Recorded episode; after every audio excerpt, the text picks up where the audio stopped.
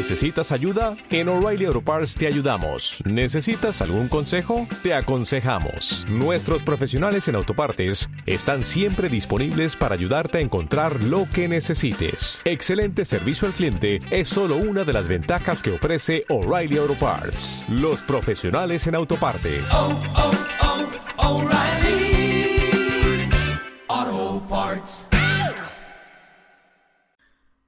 Nos habíamos propuesto empezar bien el año y estamos grabando eh, in extremis el último día de enero y em, broma del principio. No la hay. Venga, adelante.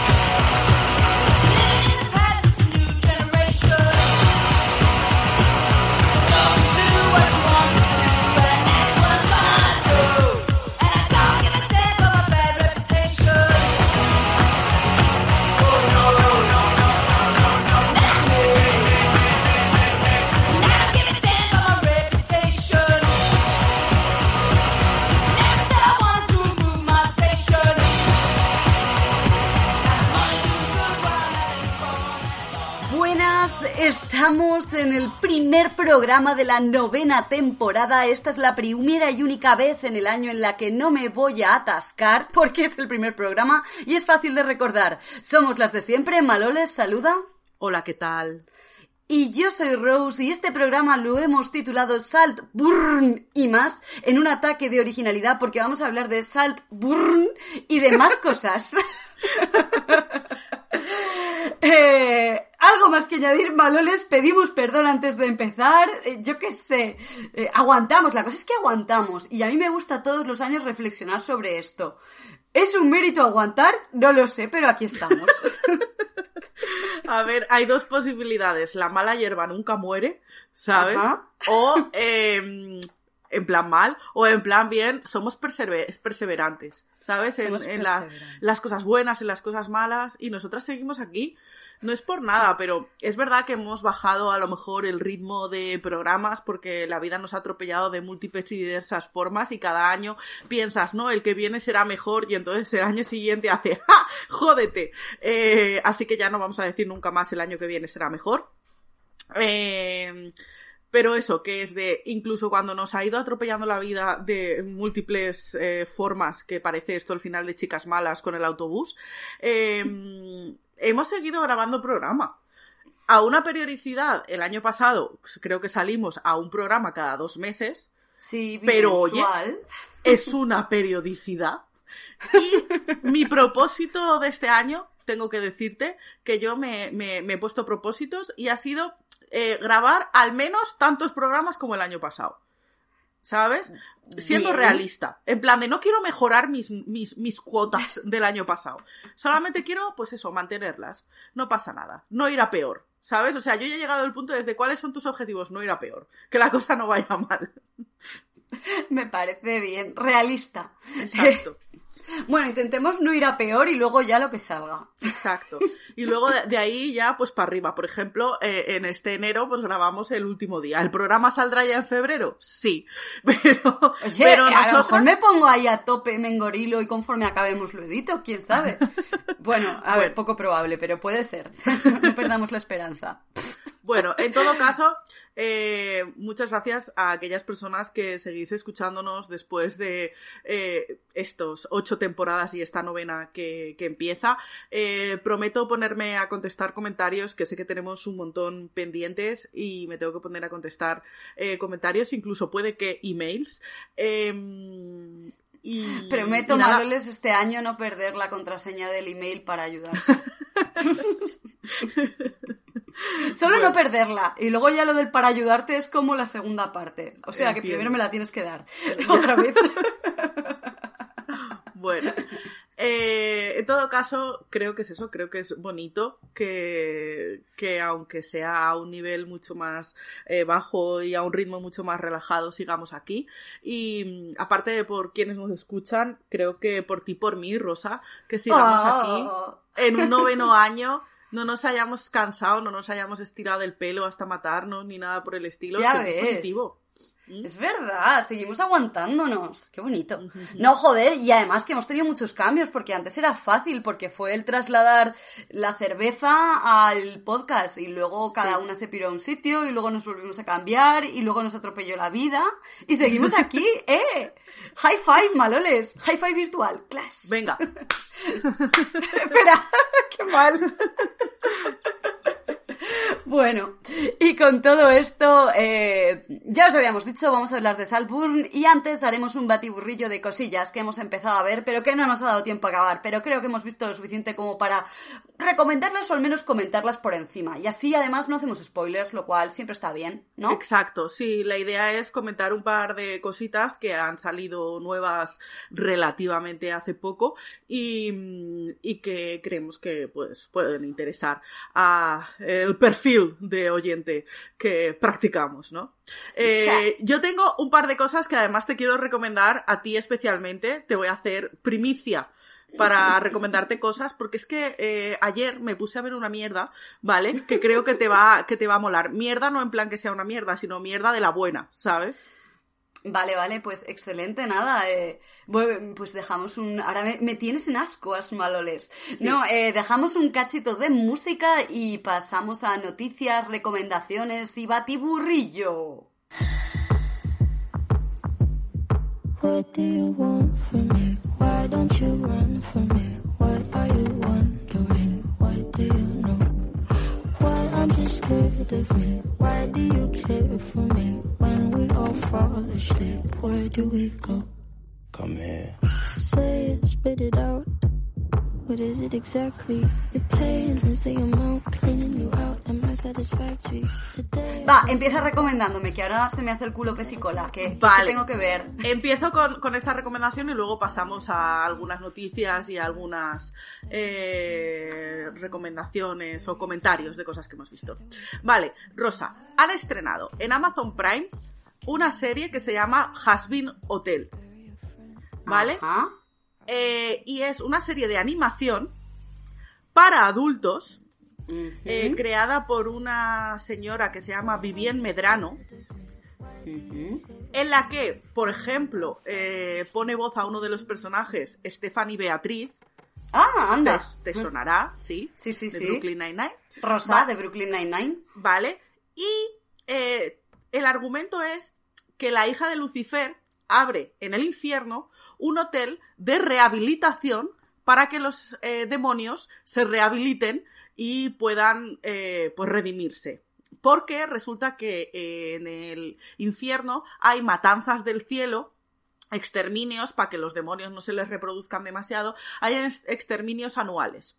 Y entonces, eh, lo que quiere Hasbi- eh, bueno, la hija de Lucifer, que se llama Charlie, es eh, rehabilitar a las almas eh, del infierno para que no haya superpoblación y eh, que puedan, supongo que, pasar al cielo o, bueno, pues eso, no estar en el infierno y que no haga falta matarlas. Eh, y es todo, pues eso, muy gamberro y eh, te digo el elemento determinante que creo que te va a gustar. Sí, porque por ahora bien, pero tampoco, tampoco me fascina. Así que, a ver, ¿qué, ¿cuál es la cosa, Maloles? Es musical.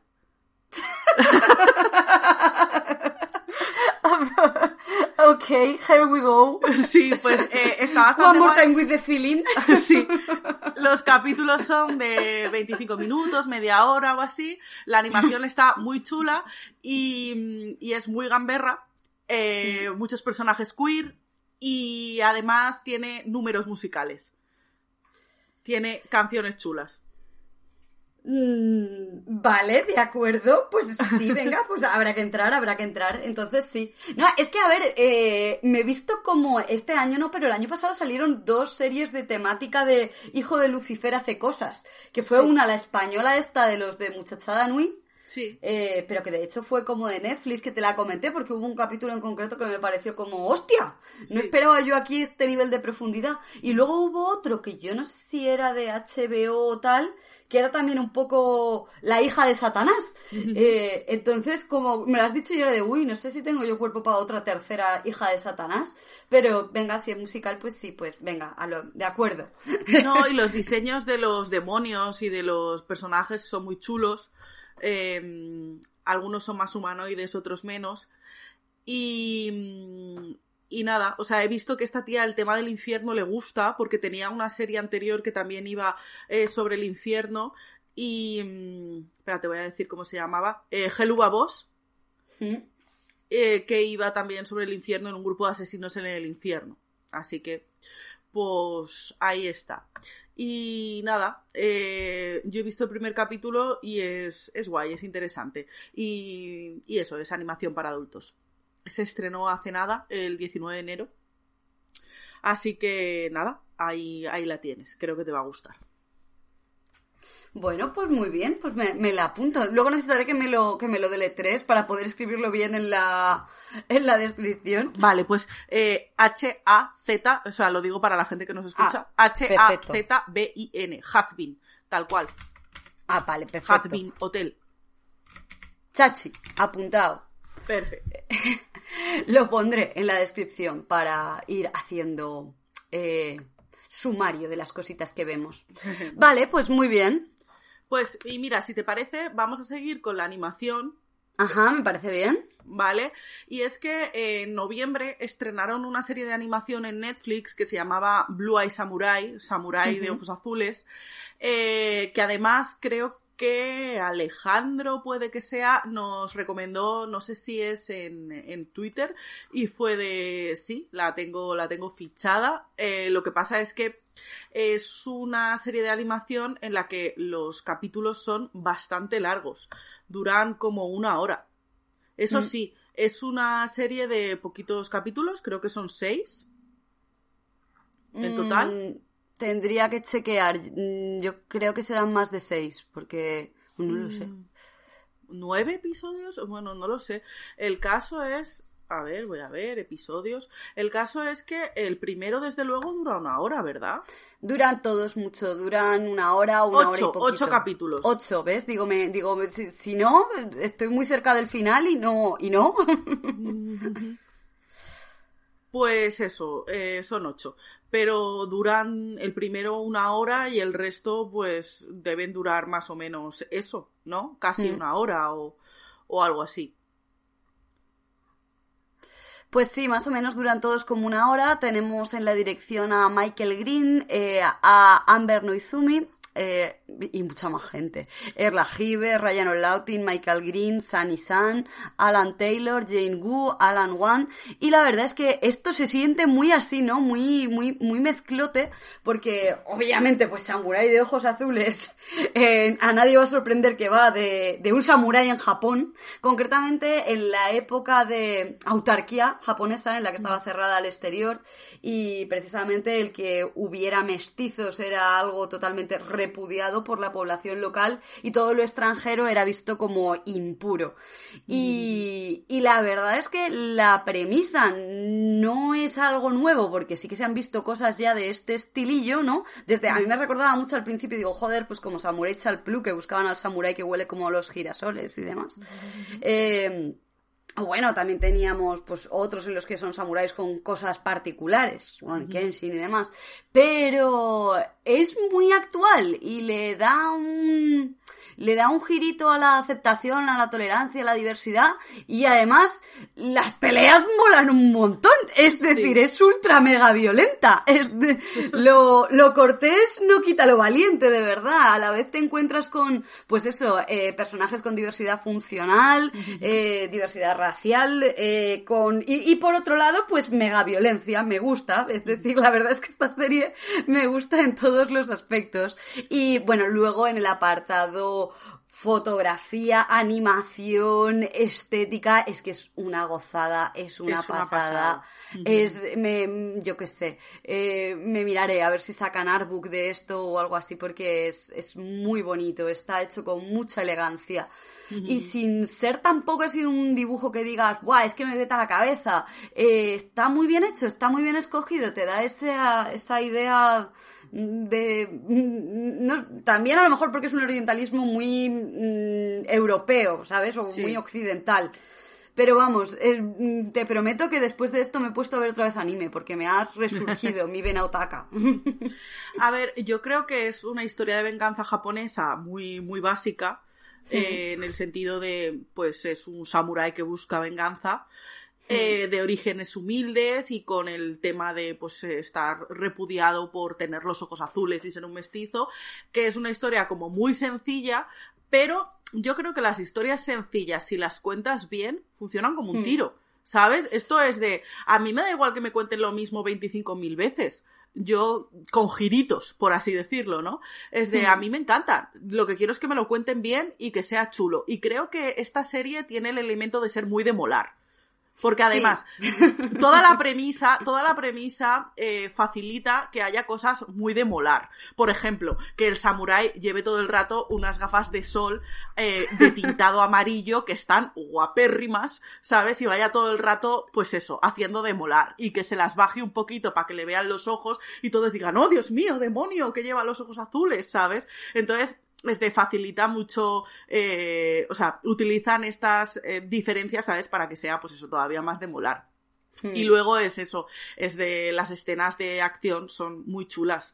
Eh, hay mucha sangre, eh, peleas muy guays y cosas muy de molar que solamente puedes hacer en animación.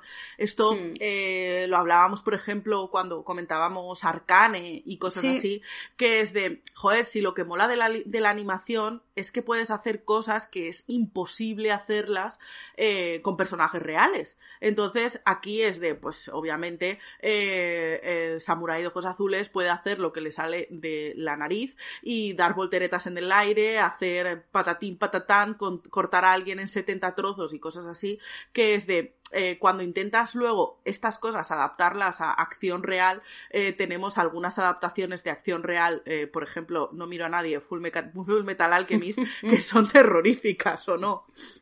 Sí, es que son códigos distintos y aquí se, es decir, bebe mucho también así pensando en, en las pelis de Kurosawa Sí. con, con, con idea de venganza, por ejemplo en Harakiri, que son, es reposada, la serie pasa de ser reposada, tranquila y de línea, ¿no? Es decir, de, de fondo y línea preciosa, a de repente, pues eso, ultraviolencia, eh, cabezas voladoras a lo Kill Bill. De hecho, creo que en algún momento cogen algo de la banda sonora de Kill Bill.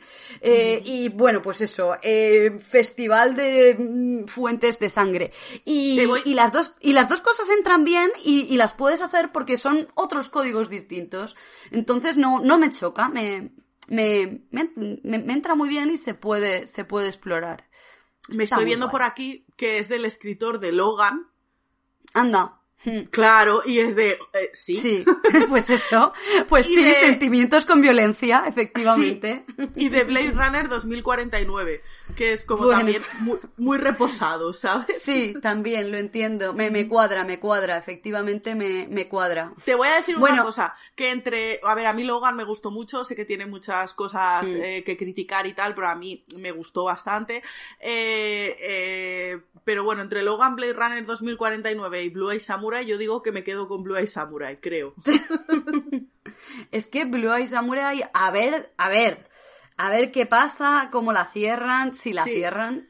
Hay una Pero- segunda temporada proyectada. Hay una segunda temporada, pero ya, ya, pero es que, de- que me digas eso con Netflix es como que me Ya. digas que, que si hecho me puede tocar a la lotería, quién sabe. Sí. Es decir, entonces, yo qué sé, eh, a ver qué pasa. Pero bueno, pero por ahora yo creo que es de estas en las que la verdad es que el viaje lo estoy disfrutando mucho. Y son capítulos largos que además me estoy buscando, no me los estoy viendo con prisa porque me estoy buscando mi huequito, ¿sabes? Para, para, eh, para Disfrutarla. disfrutarlo y para verlo con... Me dijiste, pues puedes verla mientras pinta. Joder, lo intenté, no puedo, porque me quedo empanada con la serie, mirándola.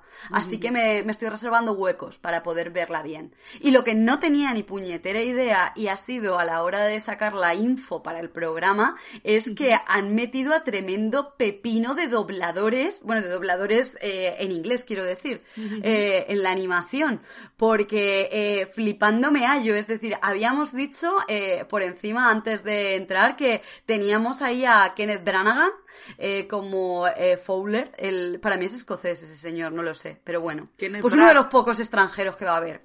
Eh, Kenneth Branagh. Kenneth Branagh. Branagh.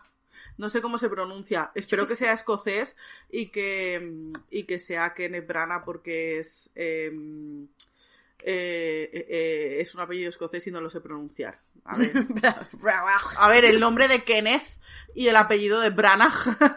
sí, sí, sí. Espero que sea escocés por él, ¿sabes? Mm. Ah, no, pues mira, es de Belfast.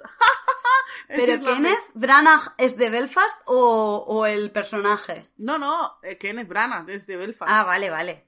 Sí, También sí, de pega. hecho, sí, de hecho hace- estaba metido en la peli de Belfast de hace nada. Ah, claro, creo. es verdad. Con el Mm. Jamie Dorman este que también es de Sí. Belfast. Sí. Ah, vale, sí, pues sí, sí. Este es un señor, pues eso.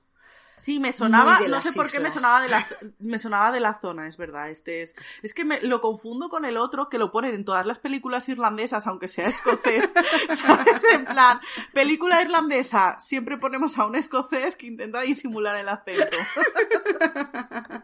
Este Pero- es típico del mogollón de adaptaciones de Shakespeare y demás. Bueno, hizo de Gilderoy Lockhart en Harry Potter. Sí. Y, y no sé, ha estado casado con gente que me cae bien. Sí. Como Ha es hecho Emma. Las últimas que ha hecho son las terroríficas de eh, asesinato en el Orient Express, muerte en el Sí, Nilo, haciendo de Poirot. que hace de, de. Poirot. Yo creo que este señor tenía alguna mancha en su expediente, pero ahora no me quiero acordar, ¿vale? Pero bueno, Yo me quieres... No, no quiero acordarme. A ver, creo que no era nada, nada excesivamente grave, pero que a lo mejor simplemente es que todavía le tengo rencor por dejar a Emma Thompson por eh, Elena Bonham Carter. Pero bueno, quién sabe. Bueno, salió en Wild Cosas Wild de West. británicos. Salió en Wild Wild West, a lo mejor es eso. A lo mejor puede ser que sea eso. Eh, no lo sé, no lo sé. Pero bueno, que además de a este señor también tenemos a, a George Takei, eh, Sí. que... uf, ay, qué maravilla. Es que me, me enternece que esté George Takei en una producción, no puedo evitarlo. Con, con este señor, desde que me leí el cómic suyo y tal, yo ya empatizo inmediatamente. Antes me caía bien, pero es que ahora es automático. Bueno, luego también tenemos a eh, Masioka, que es Hiro de Héroes, y este chico que lo conozco, Darren Barnett, Barnett que es el de... eh, ay, lo diré, lo diré, lo diré. Me cachis, una serie así de las que nos gustan de adolescentes que tenía a un chico que era mm, americano-japonés. A ver, a ver, ¿quién me dices? Eh, Darren Barnett. En cuanto lo veas vas a decir sí. A ver, vamos a ver.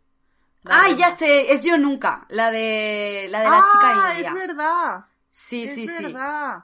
Yo Mm. nunca. Que este Sí. hacía del bueno malote, y, Sí. pero que al final es bueno, es- es- pues eso. No sé, este chico lo estoy viendo en varios sitios últimamente. Sí, le, le va bien. Es que es muy guapo. Es muy guapo, ciertamente. Es, es muy guapo. Total, que no sé. Y, veo aquí más caras conocidas, es decir... A ver, el Patrick Gallagher. Este el Patrick Gallagher lo he visto, lo estaba pensando. Este Digo, no sé ahora mismo en qué, pero yo te conozco. Este tío ha hecho de todo, en Glee, en, en un montón de cosas. Este tío tiene cara y el de... Kari Hiro, Hiroyuki Tagawa también me suena. Yo creo que este es de los que salía en Memorias de una geisha y demás. Míralo, Memorias de una geisha, Pearl Harbor, bueno, en fin. Sí. Pues eso. Gente Japones famosa, que sí, que... que- Sí, sí, pero que no, que no lo esperaba, ¿sabes? Sí, Porque sí, como estas producciones de Netflix son así un poco de, pues que, sobre todo en las que, en las que son de actores suelen, es que, eh, suelen tenerlos contados y a lo mejor tienen a uno bueno, pero el resto ya tal. Aquí hay como mucho nombre, yo qué sé, lo mismo por doblar cobran, cobran menos. No lo sé, ¿sabes? O es una producción que acabó vendiéndose a Netflix, pero se hizo previamente, porque eso eh, ha pasado en un par de pelis y en un par de, de cosas, que luego Netflix le pone como su sello pero Hmm. porque la compra Netflix, pero en fin, no sé. No sé cuál será el caso aquí. Pues Así nada, que- que... nos está gustando mucho, que se recomienda, que es muy bonita. Porque yo aquí en el cartel lo que veo es que pone solo en Netflix, ¿sabes? O sea que a lo mejor, pues eso, se creó con otro tal y luego se ha vendido para Netflix. No lo sé. No voy a decir nada. eh, porque como no lo sé. Eh, pero eso. Que, que sí, que a mí me ha sorprendido ver eh, nombres, ¿sabes? Que podrían haber dicho, pues me cago y voy a contratar Hmm. a Pepe. Pero no, han dicho, pues eso, Ay. gente que conocemos. Es que ¿sabes de quién hace el Barnett este guapo? Pues obviamente el samurái guapo. Pues Ah, obviamente. claro. Pues obviamente. Obviamente, tiene sentido. Bueno, pues eh, algo más de animación que comentar. Mm, no, yo diría que de animación no. Pero sí que tenía otra serie más que he empezado a ver y que quería comentar.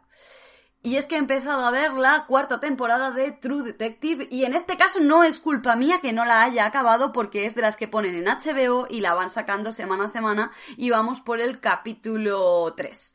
En este, en este caso se llama eh, Noche Polar, True Detective Noche Polar y esta vez tenemos a dos señoras detectivas que son por un lado eh, Jodie Foster, que obviamente Jodie Foster, nuestra Clarice de nuestra alma, pues está hecha para ser detective y que no lo hubieran sacado antes me parecía casi ofensivo. Y luego además tenemos también eh, haciendo la dupla a eh, Cali Reis, que a esta señora yo lo reconozco, la he tenido que buscar porque no sabía quién era. Es una señora boxeadora, no me extraña porque tremendo físico que tiene. Eh, había dicho que no lo iba a decir, pero es que de verdad que esto es de admirar. Esta señora se le ocurra demasiado como para no decir que está fuertísima, está mamadísima esta señora. Estaba en fuerte que el vinagre. Pero una cosa impresionante, es decir, a mí me daba susto cuando, cuando coge a la gente y la zarandea, te prometo que a mí me da susto. Digo, les va a hacer algo. Es decir, esto es de esas escenas eliminadas en las que luego alguien se rompe un brazo, ya veréis. Pero bueno, queda boxeadora y además el año pasado sí que eh, tiene un par de series, Catch the Fire One, The Fair One, y alguna más, pero bueno, principalmente boxeadora y señora muy fuerte. Y luego, pues, más gente que completa el elenco. Pero las dos detectivas principales son ellas. Y la cosa va en este caso que en un pueblo de Alaska, de estos perdidos de la mano de Dios, en los que es seis meses de día y seis meses de noche. Bueno, no sé si es de día y de noche, pero bueno, llega un momento en el que se hace de noche y sigue siendo de noche todo el rato, ¿de acuerdo? Vale. Pues a partir de ahí empiezan a pasar cosas raras y me gusta porque está retomando un poco lo que era la primera de True Detective de que pues tienes una investigación y tienes asesinatos y cosas, pero el rollito paranormal está ahí, que era algo que en la segunda y en la tercera se había quedado más de lado y a mí me moló mucho el rollo del rey amarillo y demás, pero además Sí. es muy de Cthulhu y de los mitos y eso. Pues aquí tienen otro rollo también paranormal y, y esto no es spoiler porque es como de los cinco primeros minutos de capítulo. Eh, ya veremos si al final lo es o no lo es, pero eh, tiene... eh, me, me está gustando y además que está muy bien actuado. Diría que de las dos me gusta mucho más Jodie Foster, pero es que, joder, Jodie Es Foster Jodie es Foster. muy buena actriz. Sí. Es que te la crees totalmente. Es decir, las dos hacen de... Me, hace- me gusta porque han puesto a dos policías rancias muy al estilo True Detective, ¿sabes? Que, Sí. que me mola que no se hayan ido a... Bueno, pues son mujeres, las dejamos más sensibles, ¿no? Son dos asquerosas amargadas. Eh, y, y las, y, y me las creo a las dos, pero sobre todo es que a Jodie Foster, es que Jodie Foster tiene una gana de quererle prenderle fuego al pueblo y a todos los habitantes y a su hija más que a nadie, ¿en serio? Es decir, que me parece digno de admirar esta señora. Bien, Así bien. que nada, ya veremos a dónde nos lleva, pero bueno, lo guay de True Detective es que como te acaban la historia en una temporada, aquí sí que es apuesta segura, sabes que van a contar algo y, y se acabará de una manera o de otra. Sí, yo tenía ganas de verla. eh, y nada, supongo que la veré, aunque no haya visto. Creo que la tercera no la he visto y la segunda no vi más que un par de capítulos.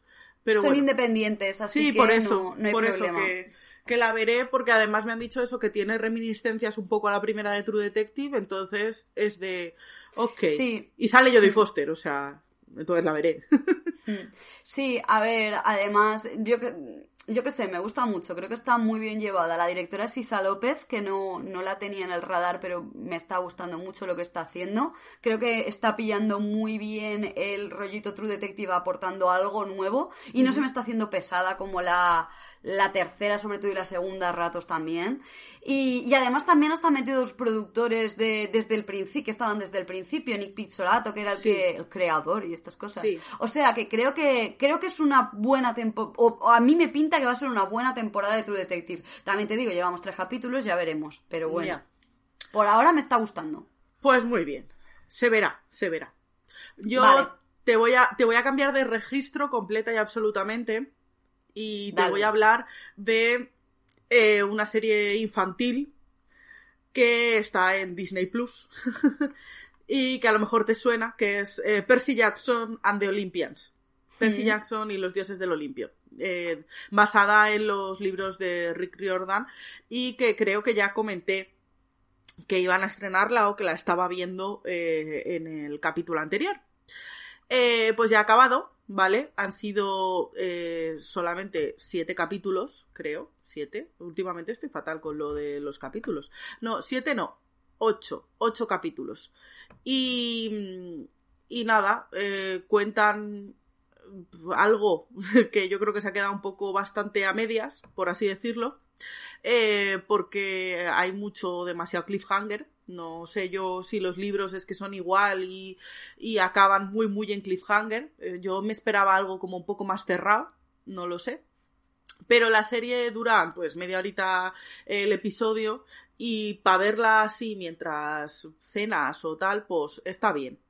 Y, y nada, y los nenes son graciosos, el Walker Scoville y la Lea Jeffries, que son pues los dos protagonistas principales, y luego está eh, Arian Simardi, que es eh, Grover, el, el fauno, y vemos alguna cara famosa, como por ejemplo la de Lin Manuel Miranda, que hace una Mm. aparición por ahí. Pero bueno, ah, bueno, y el, y el Jason Matsukas, el de Brooklyn Nine-Nine, Sí, sea, ese también sale. Y, nada, y todo el mundo te suena, ¿no? O sea, eh, eh, hacen cameos además. Está. Ay, no me acuerdo cómo se llama. Pero bueno, que hacen bastantes cameos y que aparece eh, gente, pues, famosa en la, en la peli, en la, en la serie, perdón. Y, y nada, que está graciosa, está curiosa por si la queréis ver. Yo la he visto, es agradable de ver. Hmm. no lo creo porque ya se me acabó el Disney. Te lo dije, ¿no? No. Ah, no, pues ya no me deja entrar. ¿Al mío? Al tuyo. Vuelve a intentar lo que a mí me deja. Bueno, luego volveré a. Ah, pues no quise intentar, digo, a ver si le voy a jorobar la contraseña a tu hermana, a la que le robamos el este. Entonces, luego, luego buscaré, que es que ni me acordaba tampoco de la contraseña, pero creía que es que se nos había acabado el chollo. Bueno. eh, a Pero bueno, que no pasa nada, si es que será por cosas. Además, se me olvidó, había, daban tres meses gratis de Apple TV y, y se me ha olvidado, obviamente, de suscribirme. Así que. Ay, mira, pues yo en Apple, en Apple TV vi la de lecciones de química de Brie Larson ¡Anda! y está, está chulísima, la verdad. O sea, es muy, muy chula. Lessons in Chemistry. Pues me Eh, la miraré porque mi objetivo es verme todo lo que quería verme este mes y ya de verdad, de verdad, de, Sí. de suscribirme. Pues la de Lessons in Chemistry está muy bien. Eh, y tiene un reparto de estos que te caes de culo. La verdad es que todo el mundo lo hace muy, muy bien. Eh, tiene pues a eso, a Brie Larson, eh, pero también tiene al actor este que es a Mark Ewan Jackson, que es bastante famoso, y luego en general a gente guapísima por todas partes. Es que es lo que Eh, te iba a decir, es que mi problema con Brie Larson es que es demasiado guapa. no, no, pero no ella, sino, por ejemplo, Aya Naomi King, eh, no sé, eh, tiene, tiene a gente muy, muy guay. Eh, y con Brie Larson es que hace el papel de Brie Larson, o sea, hace el papel de soy perfecta, pero muy rara, ¿sabes? Y te lo crees completamente. Yo creo que a ti te va a gustar mucho y además tiene la estética esta eh, años eh, 60 que, que es muy chula y que te van a gustar todos los outfits. Venga, vale, de acuerdo. Otra más. No, te lo digo Luego si acabo vestiendo raro va a ser culpa tuya. No, te digo, te digo que estas cosas. yo es una serie que, que la estaba viendo Tania y que yo me puse a verla a partir del tercer capítulo y fue como, si quieres la quito yo, no, no, déjala, déjala, que quiero verla. Así que no es mi tipo de serie, pero, pero sí que por el Ah, culo, pues como mira, dirían los jóvenes. Bola extra, en el, que bola extra en el último momento. Guay. Bueno, y ahora por último, eh, porque tú tienes algo más que comentar. Nada más. Vale, voy a comentar, eh, te voy a dar una mala noticia. A ver, ¿qué ha pasado? Eh, estrenan el 22 de febrero Avatar, la leyenda de Ángel en acción real. Ay, bueno, pues nada. A ver, yo quiero callarme la boca un poco porque luego la adaptación de la adaptación de One Piece me gustó mucho, ¿vale? Sí. Que también es verdad que yo no he leído One Piece y no he visto el anime de One Piece. Entonces, eh, no sé si a lo mejor las comparaciones son odiosas y no me hubiese gustado, ¿vale? Pero, eh, teniendo lo que tenemos mm, de las cosas que nunca jamás se hicieron de Avatar, eh, la leyenda de Ang, eh, esas películas terroríficas o esa película, no sé, parecen muchas, pero creo que solo es una. Eh, y no la de los señores azules, ¿vale? Esa es otro Avatar. Eh, pues que, que no sé, no sé, no sé lo que esperar. Y la verdad es que creo que no, no me puedo esperar nada bueno. Creo que mm, ha salido un tráiler, ¿vale? Y no he querido verlo, la verdad. No sé, no sé yo si tú has sido más valiente. No, no, no, me, he cruzado con el, con el tráiler y he dicho, ahí va, pero no, no sabía cuándo, cuándo lo estrenaban, pero era de... mm, Me voy a esperar, ¿sabes? Eh, porque con One Piece, de hecho, no la iba a ver por, por los precedentes que tenemos de los live action, eh, que salvo que sean otro live action de Hannah Yoridango, no me lo digas con flores, que todos son buenísimos. Es decir, el resto de live action no suelen ser muy buenos. Entonces, yo no me iba a ver One Piece y ya cuando la gente empezó a hablar como mucho de ello, me lo vi y lo gocé mucho. Y yo sí que me había visto y me había visto bastante de la serie y me gustó mucho. Creo que creo que mantienen bastante el espíritu siendo diferente y espero que no me lo cancelen, por favor, por favor, por favor. Eh, además tiene como decisiones, bueno, que me voy, que One Piece no vamos a hablar de ahora, pero que One Piece está guay y vale, tiene decisiones raras de cámara, pero es que el dibujo de One Piece es raro, así que no me parece mal que hayan hecho cosas raras. Eh, pero que de Ang, yo qué sé, es que es eso, es que de las, sinceramente de la peli solamente me acuerdo de, ay, no me acuerdo, pero el actor este... El de Slandon Millionaire y el Caballero Verde, Sí. ¿sabes quién te digo, no? Que hacía de Zuko, creo. Sí, Sí. ¿verdad? ¿De? Eh, pues aparte de él, no me acuerdo de nada más de las pelis. De la, las, no lo sé, no me acuerdo. Y yo, en realidad, eh, Avatar, la serie, no la vi tanto. Yo me enganché con, con Corra. ¿Ah, Entonces, sí? no- sí, yo Avatar no la, no la vi, ¿No has no la pillé. Avatar? No, no, empecé con Corra directamente. ¿No? Eh, así que, eh, pues eso, que no, que a no ser que me digan que está muy bien, no me la voy a ver, porque ¿para qué? Bueno, ¿Para qué hacerme eso?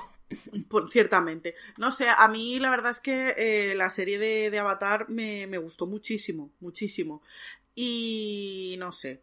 Además, aquí he estado leyendo el, el tema del día en Twitter hoy ha sido que, bueno, uno de ellos, eh, ha sido que mm, eh, van a hacer a Sokka, que es uno de los personajes, el que hacía de Patel en la película, eh, lo van a hacer menos machista. Porque Sokka, el esto es que es, es muy machista y bueno, evoluciona mucho. Todos los personajes en Avatar, la gracia es que evolucionan mucho. Es, Mm. Espérate, ¿de Patel era Sokka o de Patel era Zuko? No me acuerdo. Eh, pero Me- bueno, Me, sonaba que Zuko, pero no. eh, Zuko, Zuko, no era. Sokka era Jackson Rathbone. Vale. Eh, pues da igual. El caso es que eh, Zuko es otro personaje que evoluciona muchísimo y lo odias y luego es tu personaje favorito.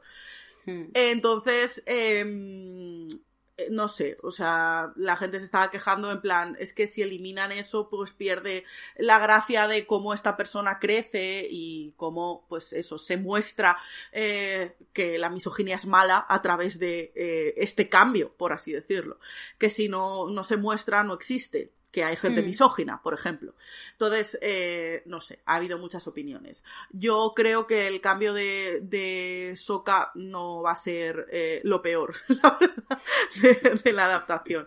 Pongo, pongo mis cinco centavos en que esto no va a ser lo peor. Luego, ojalá me tenga que comer mis palabras, ¿sabes? Y sea de, guau, es estupenda y tal, pero no tiene pinta. Siento decirlo, no tiene pinta.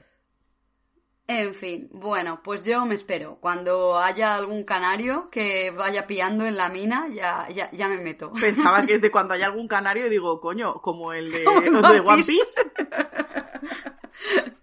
No, no, no, no, no hace falta solo que haya canarios para que yo vea una serie. Bueno, Bueno, y creo que con esto ahora sí que sí hemos acabado la parte primera de Batiburrillo Noticias Recomendaciones, ¿no? sí, totalmente. Pues un poquito de música para empezar con la turbiedad.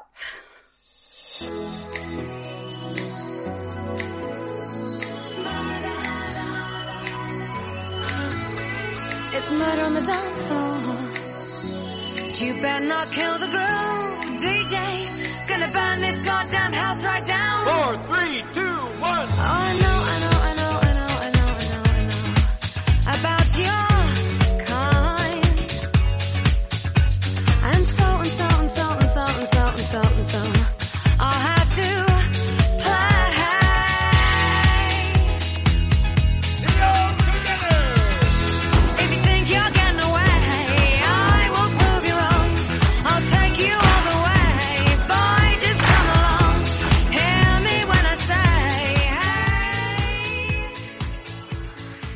como habíamos amenazado al comienzo del programa, vamos a hablar de Saltburn, la película que se ha estrenado en... eh, fue en noviembre, creo yo, también, más o menos, de... Eso dice el cartel, noviembre de 2023.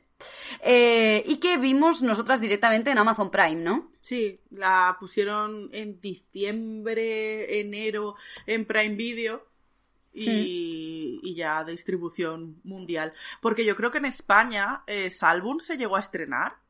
No tengo ni idea de si pasó por el cine. Si pasó sería muy rápido o a lo mejor en pases previos. Porque sí que me... Es que esta peli sí que me pega que es una peli como festivalera, ¿sabes? Sí. Eh, pero a lo mejor eso, a lo mejor se hizo algún pase de prensa o algo en, en alguna sala de estas más especializada, pero yo tampoco recuerdo haberla visto mucho en el cine. Es decir, eh, yo empecé a oír hablar de ella cuando se estrenó en Prime.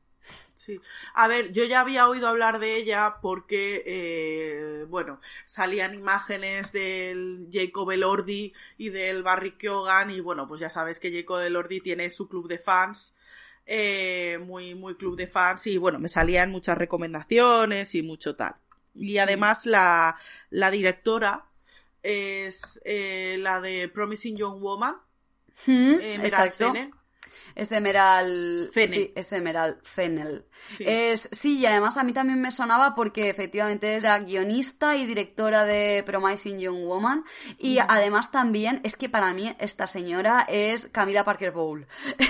porque en la serie de la corona de Crown hace de Camila Parker Bowl. Y para mí, eh, mm, yo no, no sé cómo era Camila de joven, para mí es esta señora. Así es. Pero bueno, luego Ah, también, es es- decir, ha sido guionista en Killing Eve, ha participado también en Barbie, eh, tam- y Smiths. tiene varias cosas de actriz. Sí, Smith. Y en Victoria también sale, en Llama a la Comadrona, o sea que sí que tiene como muchas cosas. La chica de Nessa ha hecho un mogollón de cosas. Sí, sí, sí, sí. Muchas cosas. Pues, pues eso, eh, que la película ya venía para mí, ¿sabes? Con, con, buah, lo vas a flipar. Y aquí vamos full spoilers, ¿verdad? Aquí vamos full spoilers, es decir, ya os hemos dejado muchas recomendaciones de Ale a disfrutarla. Salbur no. Salbur os la vamos a destripar. Y si no queréis que os la destripemos, la veis y luego volvéis. Y si os da un poco igual, pues os quedáis, flipáis con nosotras y ya. Luego si eso la veis, pues yo qué sé, por los jajas. Vale, vamos a ver. Esta película a mí me la habían vendido en plan de, buah, vas a flipar, porque es que la peli es que es súper turbia y pasan cosas muy raras y tal, y es que Barry Keoghan, madre mía, qué papel hace y está súper loco, y madre mía, qué guapo es Jacob Elordi y tal, y bueno, sale Rosamund Pike, que es muy guapa, era lo único que realmente digo, sí, vale, Rosamund Pike es muy guapa, eh, buah, tal, eh, qué mente tan perturbada y guau, eh, qué crítica. Y el caso es que yo me veo, ¿vale? Me pongo a ver una película en la que no solamente la gente es pijísima, sino que además tienen el hándicap de ser ingleses. Lo cual, lo cual... Te digo, te digo una cosa, a mí me habían... me- me- mm, no, no sabía qué esperar con Salzburg, porque como que estaba escuchando muchas cosas, pues eso de este estilo de ¡buah! ¡Qué turbio! ¡Qué cabeza! oh, eh, ah", pero no sabía de qué iba. Y yo te prometo que me leí como tres veces la descripción, porque además, claro, me la puse aquí en casa e intenté venderla en plan, vamos a ver esto. ¿Y esto de qué va? Digo, espera, que lo vuelva a leer porque se me ha vuelto a olvidar. Un estudiante de la Universidad de Oxford se ve envuelto en el mundo de un compañero de clase encantador y aristocrático, que lo invita a la extensa finca de su excéntrica familia para pasar un verano inolvidable. Y era de, pues no sé qué esperar. No, no, pues vale, pues bien, me. Sí, el caso es que, eh, pues eso, empieza esta película y ves que Barry Keoghan, que hace de Oliver, es un chico humilde que lleva pues a Oxford y allí todos son pijísimos y encima ingleses. Y el jefe de los eh, pijos pijísimos es Felix Catton, que es eh, Jacob Elordi. Hmm. Eh, y entonces tiene a su club de fans alrededor, entre el que está, por ejemplo, su primo, que se llama Farley Stark, y el, el actor es eh, Archie Madekwe.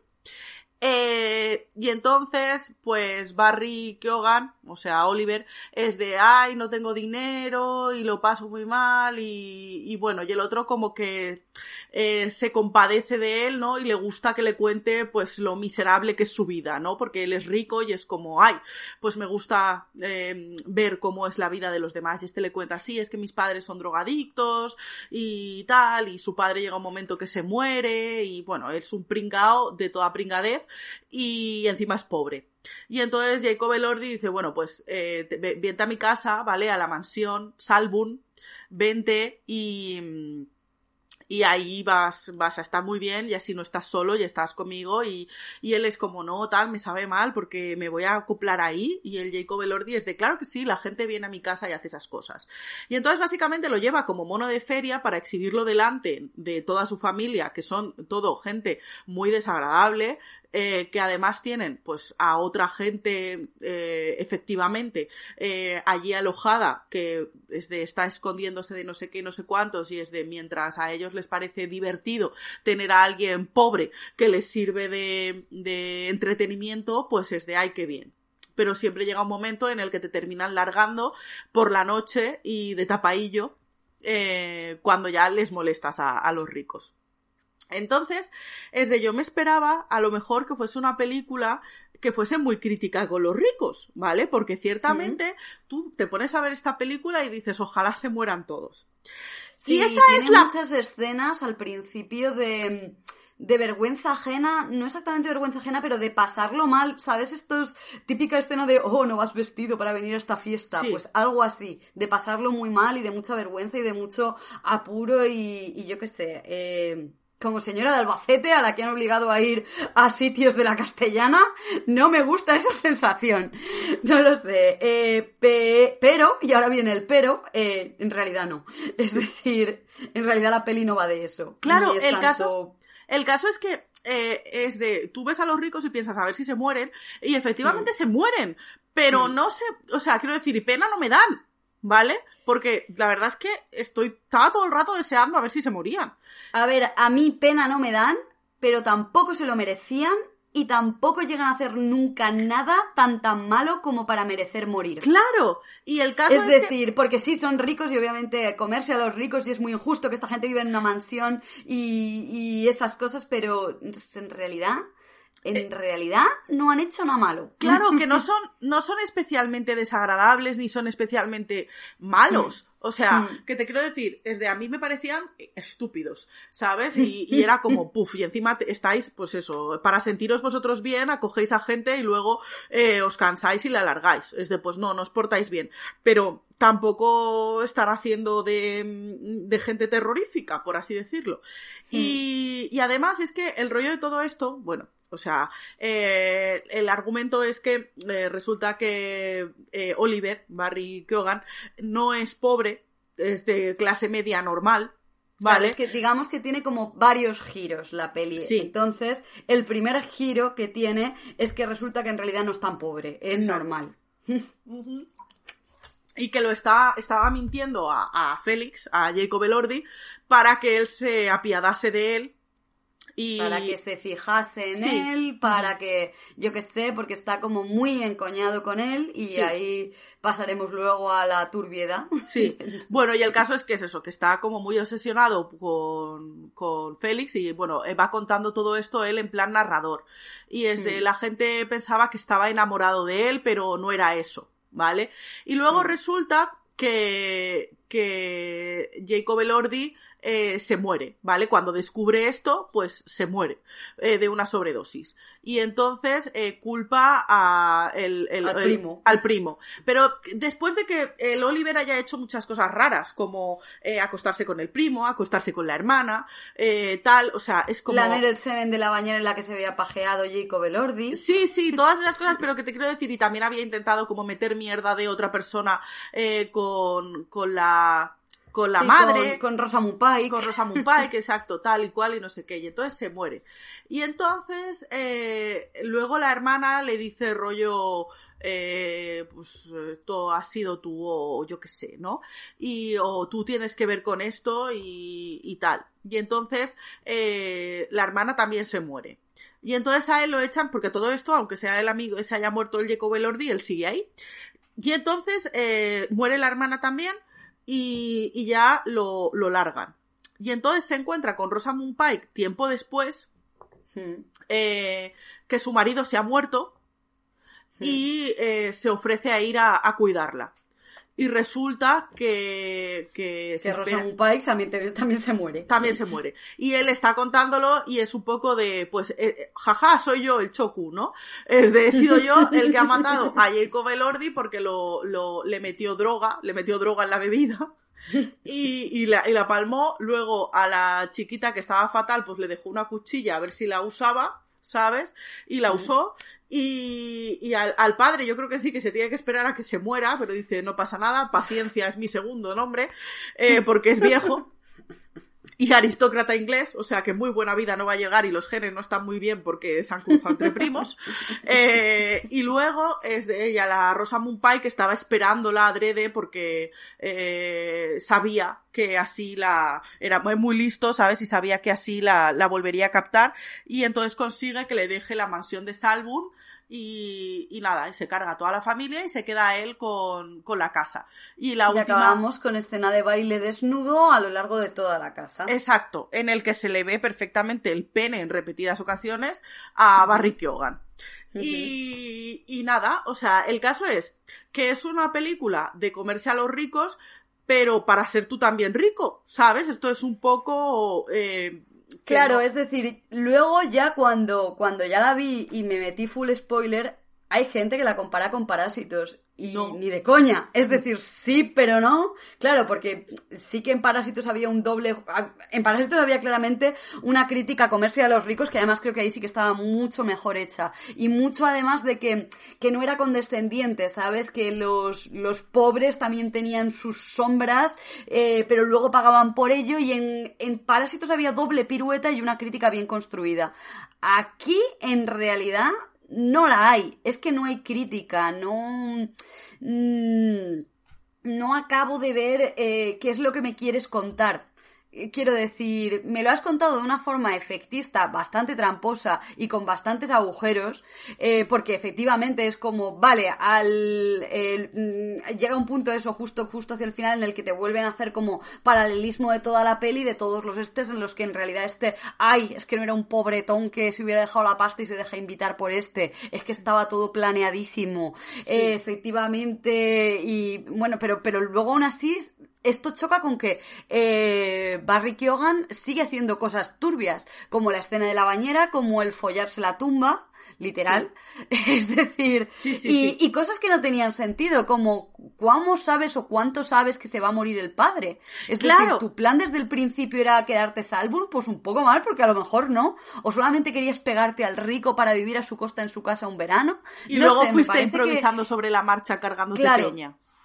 Eh, no sé, me parece que tampoco eres tan genio maligno, Barry Keoghan, eh, porque hay aquí agujeracos. Y luego, eh, al final, ¿qué? Eh, me ha parecido también un poco como Compromising Young Woman, que es de... bueno, en Promising Young Woman sí que está más claro el mensaje y sí que es más contundente y puedo estar más de acuerdo con él. Pero me parece que es más divertido el viaje y en la construcción de la película y esos giritos que luego al final lo que se te queda en conjunto. Y con esto me ha pasado un poco lo mismo.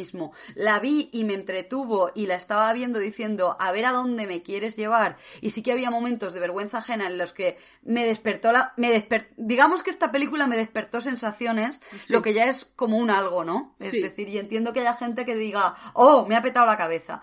A mí, luego en frío, no me ha petado la cabeza, pero sí que, es, es decir, reconozco que como mínimo me entretuvo, me lo pasé bien, tiene su cosa. Sí. Yo creo que además eh, esta película tiene, bueno, ahora vamos a hablar de lo, de lo turbio de las escenas, que, que son como eh, escenas que yo no había visto en el mainstream, por así decirlo. No había visto en una, en una película, eh, solamente las había visto en esa parte oscura de Tumblr, ¿vale? Entonces es de, a ver, eh, yo no sé si se puede explicar un poco que Oliver está obsesionado con Félix y, y como Félix le descubre, dice, pues lo mato y me quedo con todo lo que era tuyo porque así, eh, pues eso, estoy cerca de ti, de tu mundo, por así decirlo. No sé.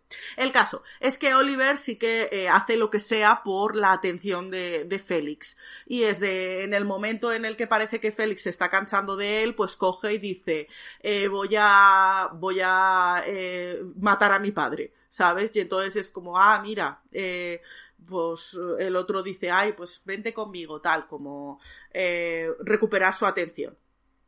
Y el caso es que muestra en varias ocasiones lo obsesionado que está con, con Félix. Y la primera escena es cuando ve, comparten baño porque tiene una mansión que es gigante, que tiene 200 Bueno, primero habitaciones. se queda viéndolo follar a través de la ventana. Sí, es verdad, Es eso decir- ta- es- hace eso, es ciertamente. Eh, luego intenta acostarse con la chica que previamente se había acostado con él. ¿Vale? Y en Eh, un giro maestro del guion le hace, deja a la chica con el culo torcidísimo. A ver, la chica se iba a acostar con él por venganza y Sí. le dice algo así como, ah, ¿crees que le joderá? Y Barry Keoghan, Oliver, le contesta ni de coña, seguro que se la suda. Y le hace como, joder, tío, tremenda, tremendo movimiento para quedarte sin follar esta noche, ¿eh? Sí. Total que la tía se pira. Sí, no, luego eh, está, está eso, la, la mansión, pero comparten baño. Mm. Y entonces está eh, Jacob Elordi haciéndose una gallola en la, en la mm, eh, bañera. Y el Mm. otro eh, entra luego cuando se está vaciando la bañera y bebe el agua de la bañera.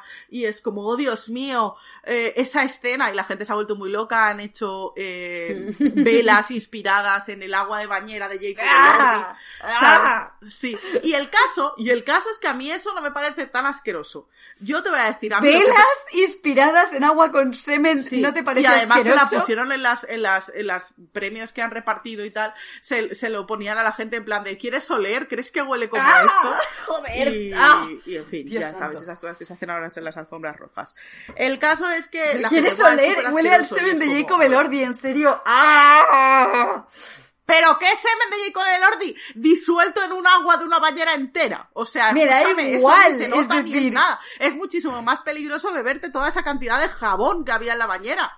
Ya, claro, porque es que además diarrea. después de quedarse viendo como el, como el chico este se hace la gallola, cuando se va, eh, se bebe el agua que, que queda de, Sí. de la bañera. Ya, pero es porque es agua de bañera, pero tío, que no, que no hay tanta mezcla ahí. Esto es un poco como un chupito Me da igual, es agua agua de de la bañera. suciedad. ¿Qué, Es qué? decir, que no, que es agua de suciedad, te acabas de duchar. Has Claro. dejado ahí el mal olor, el sudor y te has hecho... Que no, que no, es... ¡Ah! Que sí, que sí, que si yo entiendo lo que quieres decir, pero que me hace gracia porque la gente de buah, después de que se haya hecho una paja, y es como, tío, la paja ahí ni se nota. O sea, ahí no, ese no es el problema. o sea, es de, Hay muchos problemas. Desde eso, vamos, o sea, ok, la gente ahí tirándose de los pelos y es como, tío, eh, tú te has metido en una piscina pública, has tragado agua, pues te puedo asegurar que muchísimo peor. Tú te has bañado en el mar, ha venido una ola y has tragado agua de mar, muchísimo peor. Ah, En fin, en fin. total, que esa es la primera escena. Eh. Y luego también, como intentando manipular a la hermana para que deje de ser bulímica, eso es una cosa también que me parece, eh, Sí. la idea es un poco jaja, eh, decide eh, hacerle un cunilingus mientras se encuentra en esos días del mes. Y esa escena sí que es un poco, se recrea un poco, creo yo. ¿Sabes? Porque ahí hay eh, mucha sangre esparcida por todas partes. Es un Sí, poco a verdad es poco que como, tío, si tú tienes un gusto, tú tienes tu gusto y tú haz lo que quieras, pero no compartas, ¿sabes? o sea, ahí ya te has pasado. Y sí que es una escena que visualmente es un poco de, ay. A mí esa Sí. me, me llamó más la atención. ¿Qué quieres que te diga? La gente no para de comentar la de la bañera. Yo la de la bañera es como, mira, tronco, me baño en piscinas públicas. No me da miedo, no me da miedo esto. Pero las otras sí que me pareció un poco más. Yo tengo eh, que decir fuerte. que la que me sigue impactando más es la de follarse la tumba. Claro, y luego que cuando, tenemos- cuando Oliver muere, eh, que es el primer muerto, eh, pues este que estaba por allí va al entierro. Eh, y bueno, pues está toda la familia, tal. Luego la familia se va y tenemos un plano bastante curioso, que es un plano como a pie de, de tierra, ¿no? Así totalmente de lado, en el que Oliver se va arrodillando, llora en la tumba y se baja los pantalones y se folla la tumba. Y la escena es larga. Y Sí. desde luego yo creo que es más larga que la de la comida de regla. Sí. porque es como, ¿pero por qué? ¿Pero, pero por ¿Pero por qué? ¿Pero, pero por qué sigues? ¿Por qué estás haciendo esto? Y el colmo de los colmos es cuando me dijiste maloles Sí. que esto es improvisado. Bueno, se ve que Barry Keoghan dijo que quería que quería explorar una cosa y entonces pidió ser cerrado y dijo voy a grabar esta escena. O sea, yo me imagino, tú imagínate a la directora, fatal. Es que- a la directora pasando páginas de "Mm, ¿esto dónde estaba? Y el de la cámara mirándose, ¿sabes? En plan de esto. ¿qué- Esto qué es ha- incómodo. y Barry sí, eso más incómodo, más incómodo. Ay, Es que además contra el culo de una manera, es que... ¡ah! Es, es, es, es muy, muy gráfico. Yo tengo Joder, que decirte una cosa. Yo tengo que ¿Qué? decirte una cosa. que... Eh, Barry Keoghan eh, le hace el trabajo a la tumba como si no fuese la primera vez que lo hace. Es que además es como, ay, qué pena, ¿eh? Pues nada, es que es como quien, se hace una paja, ¿sabes? De estas de, ay, estoy un poco cansada, pero venga, va, me masturbo un poquete, que así seguro que me siento mejor. Pues, pues eso es un poco lo mismo. Se baja los pantalones, sigue llorando y ahí a lo suyo. Y es como, ay, Dios. No sé, demasiado, too much, too much. Yo, es, es que además, sobre todo, por lo larga que es. Porque lo otro son como retazos, pero es que esta se recrea, el cabrón. Yo es En que fin. además, yo es que además no paraba de pensar, va a coger una infección. Ay, va a coger una infección. Es que además, si ya estamos desmitificando lo de follar en la playa, porque la arena, el agua del mar y todo esto, pues obviamente aquello no va bien para las partes bajas, imagínate follarte tierra directamente. No es puede que ser eso no puede ir bien para nada. No puede ser bueno. Pero bueno, eso, la verdad es que eh, me parece que está eh, muy bien elegida eh, Barry Keoghan para ese papel. Porque Sí. es como, tío, la verdad es que tienes una cara muy, muy inquietante. Es inquietante. Es, Es que además inquietante. es de estos que dirías, es feo, no es feo, No. es guapo, no lo sé, es raro. Mira, yo lo vi en Eternals y en Eternals me pareció interesante. ¿Sabes? O sea, en plan. Sí, es un poco su cosa. De hecho, Rosamund Pike le dice algo así, es como, ah, eres interesante, eres curioso. y, es, y, y creo que sí que está muy bien cogido para el papel porque precisamente te creerías que es alguien como... No guapísimo, pero lo suficientemente curioso como para que una familia caprichosa rica se encaprichen de alguien así y lo quieran tener alrededor. Y además irlandés cuando el resto son pijos británicos. O sea que. Bueno, la verdad es que, eh, es decir, esto va a ser algo, esto va a ser típica. Barry Keoghan es un actor muy versátil porque lo vimos en las Banshees de Inisherim haciendo Sí. un registro totalmente distinto. Pero es que es verdad, es decir, ha hecho cosas muy distintas entre sí el muchacho. No, Es bueno, pero siempre haciendo de raro. Siempre, siempre raro. haciendo de raro. Porque el Normal pobre no tiene. es. O sea, quiero decir, tiene una cara rara. Y hay una cosa Sí. que me hace mucha gracia de Barry Keoghan, ¿vale? Que. Claro, él está gozándolo, yendo a todas las premiers, a todas las alfombras rojas, y cada vez lleva más eh, eh, mm, esto uh, eh, cada vez lleva más maquillaje vale cada vez ¿Ah, está sí? más moreno y ya o sea eh, es naranja es un cheto. O sea en la última alfombra roja que lo vi es de eres un cheto. Y me hace mucha gracia porque eso es una cosa muy de irlandeses sabes que se van dando rayos porque los irlandeses son bastante garrulitos no y entonces es de se van dando rayos y se van poniendo maquillaje cada vez más cada vez más naranjitas. Y, y eso y porque Pues todos qué los mal, si le encantó de este chico es su piel palidita. Pues Ay. tienes que verlo de color naranja en todas las alfombras rojas. Y por otro lado, llevando unos outfits que son de lesbiana total. Me encantan, ¿vale? Porque lleva unos trajes de chaqueta super stylish eh, que, que, que parece eh, la prima de Ellen DeGeneres. ¿Sabes? O sea, me encantan sus outfits. Em, pero, pero eso, lleva unas pintas muy, muy, muy de, de me, me he subido a la fama, ¿sabes? Este, va Sí. vestido, pues eso, muy, muy interesante también, o sea, para ser un señor, para ser un señor, se pone trajes de colores y cosas así que no suelen hacerlo. Eh, el. Jacob Elordi no lo haría. Y, y eso, y cada vez más, más maquilladito que dices, vaya tela. O sea, por favor, bájate, bájate la naranja. Y nada, eh, eso, que la verdad es que lo hace, lo hace bien, eso podemos decirlo. Y luego necesito Sí. comentar una cosa de Jacob Elordi. Dale. A ver, a mí también me vendieron esta película diciéndome, es que Jacob Elordi es guapísimo, es que está tan guapo en esta película que se me derriten las retinas, madre mía, qué guapo es y cómo sipeo a, a Jacob Elordi con el Barry Keoghan, ¿vale? Y es de, a ver, eh, yo no sipeo al Jacob Elordi y a Barry Keoghan, o sea, quiero decir, el, el Jacob Elordi suda todo lo más de, de- del Oliver y el Oliver, o sea, está obsesionado con él, sí, eh, pero yo qué sé, tampoco es un sipeo así loco. Y sobre todo, es que yo, el Jacob Elordi, tiene una cara de que me hubiese hecho bullying en el instituto y en la universidad que me produce un rechazo físico. O me sea, pasó, me pasó, igual- pero, igual- pero además es que eh, este salía en, en Euforia precisamente Sí. haciendo del popular que abusa. Sí. Entonces, eh, yo- para mí esta persona está catalogada así. Eh, Yo, yo no lo he visto en, en, en esta, sino que, ¿sabes en qué película sale? En las ¿En de mi primer beso, Ay, Dios. de Kissing Booth. Sí, sí, sí, sí, sí. Sí, sí, sí, sí. Puf. Pues eso, el caso es que eh, yo esto Euforia no la he visto, pero es que este chico tiene una cara que es de... A mí no me resulta atractivo, me da miedo. A lo mismo me estoy, me estoy rayando y no es el personaje que yo creo, pero creo que sí. Sí, creo que sí, sí, sí, sí que sale en Euforia. Sí en que- Euforia sale seguro, eh, pero ahora no estoy segurísima de... Bueno, la cuestión, en todo caso, que sí, que te entiendo porque a mí también me ha pasado. De mí también se ha reído este tipo de persona. Sí. Eh, es que además es como un tipo de persona muy concreto. Es este tipo de persona que es pijo a más no poder, pero luego va descalzo en su mansión, ¿sabes?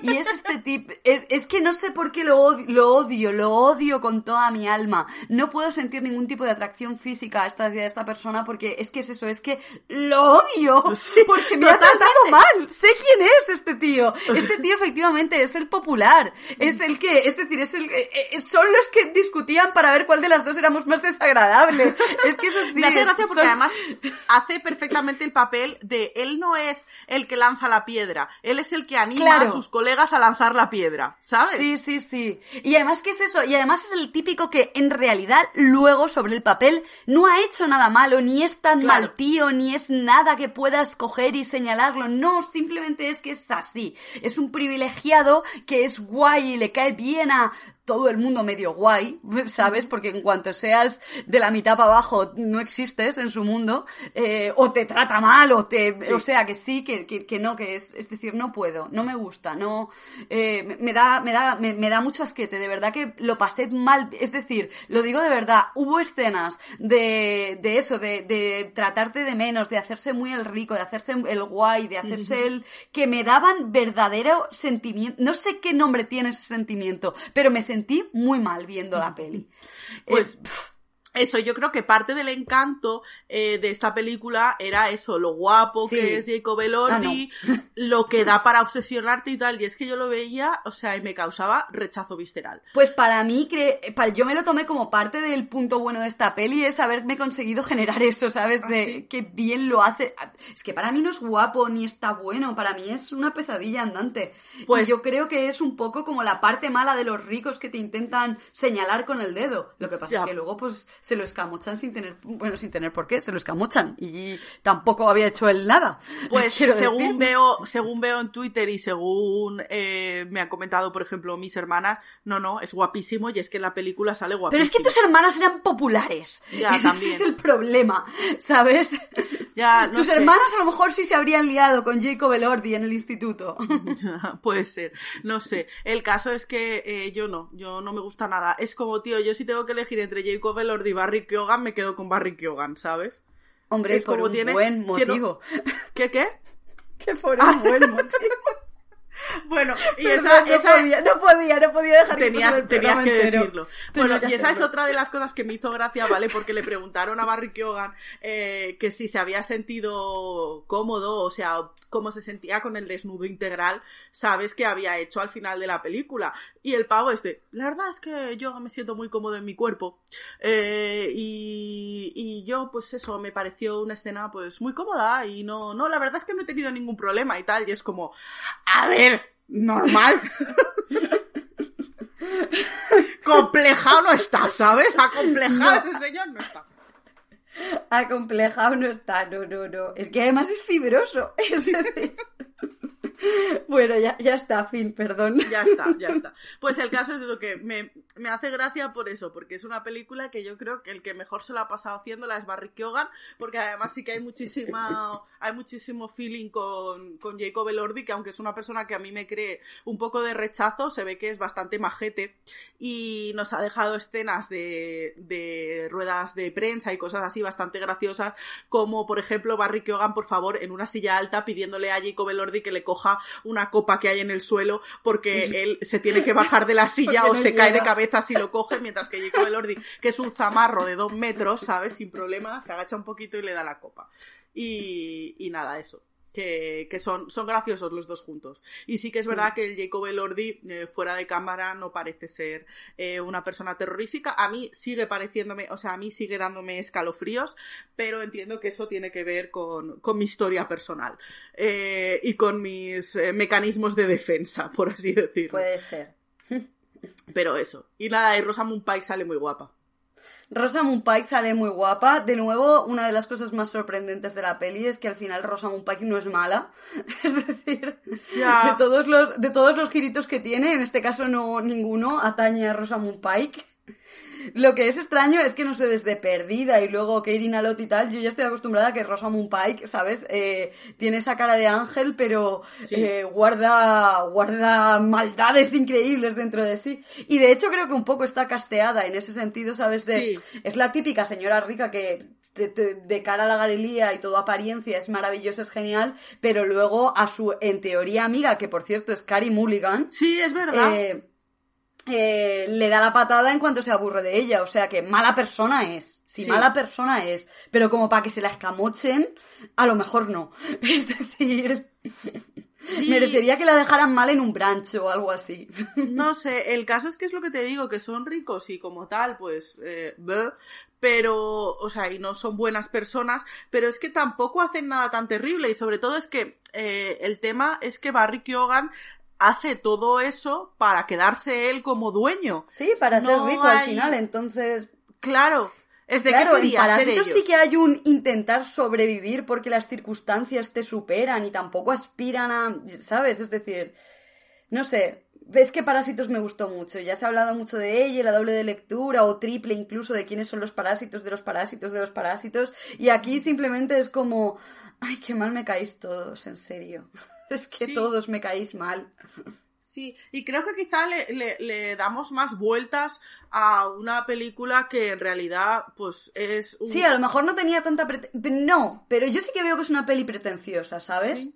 ¿Tú crees? No sé, a ver, creo que luego es una, pe- es una peliculita entretenida que va de A a B, C con dos giros de guion y ya está, pero... O a lo mejor es de lo que le hemos revestido todos los demás, pero creo que sí que tenía como mucha pompa alrededor y mucho... eh, no sé, a lo mejor también es por la directora, que yo esperaba más de ella, o que ya se mueven unos círculos más... No lo sé. No, lo sé. Yo te digo que, que eso, que al final es de, me parece un poco eh, un fanfic de, de gay maligno contra gay muy guapo, ¿sabes? Eh, con escenas cochinas y una obsesión así un poco perversa. Me parece un BL de los 2010, ¿sabes? de Sí, los sí, 2000 2010. Sí, ¿sabes? de esta época en la que los BLs tenían que ser turbios. Sí, Sí. sí, sí. Es como- Es eso. Killing Stalking, porque además es un poco, es de, el, el, el Killing Stalking, él es como bajito y feito, por así decirlo, y el otro es un tío muy guapo, eh, que parece que lo tiene todo, ¿sabes?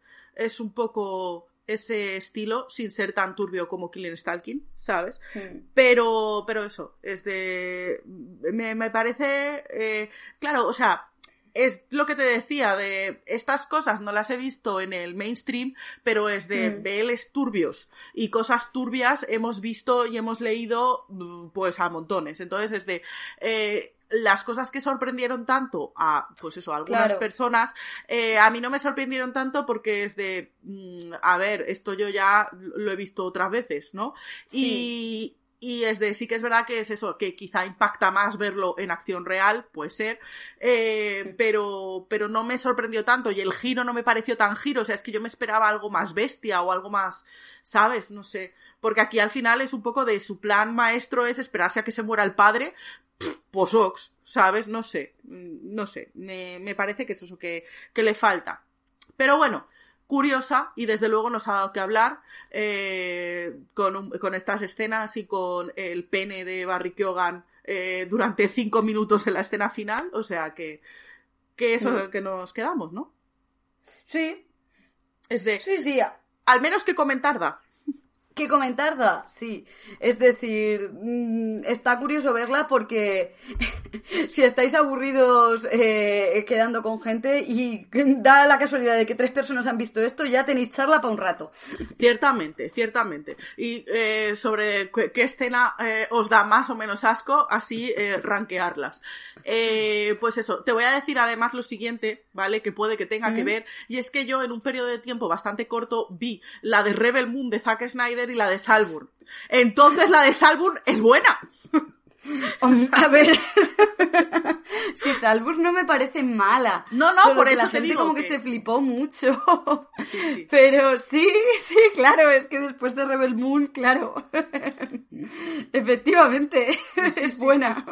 Es que a mí por eso me gusta mantener un perfil de visionados bastante mediocres para que luego, ¿sabes? Las películas que "Buah, pues no es una obra maestra y es de, pero se puede ver. Se, puede ver. Sí. Pues eso. Nada, yo creo que ya no tenemos eh, más que, que comentar, ¿no? ¿Tú No. quieres eh, comentar algo más? Mm, pues no, yo creo que me he quedado bastante a gusto. Al final eh, habíamos dicho no tenemos nada que decir y hemos llenado horita y cuarto. Con lo Pues- cual, pues, pues ni tan mal. Pues perfecto. Eh, pues creo que ya nos podemos despedir, entonces, ¿te parece bien? Me ponemos el broche final a este programa, el primer programa de la ya novena temporada de Fangirl. Eh, nos podéis escuchar en Evox y en Spotify. Y nuestro correo electrónico es fangirl con tres R's eh, podcast arroba gmail.com. Y bueno, también estamos en Twitter, seguimos por ahí, pero muy poco activas. eh, y somos Fangirl Podcast con dos R's en este caso. Y ya estaría. Si queréis comentar lo que sea, tenéis la caja de comentarios en iVoox o eso, el correo electrónico, donde probablemente, a ver si empiezo a comentar de una vez, lo llevo diciendo tres o cuatro meses, pero a ver si empiezo a, a contestar los mensajes y antes o después los veremos. Pues con esto yo creo que podemos despedirnos. ¡Hasta luego! ¡Hasta luego!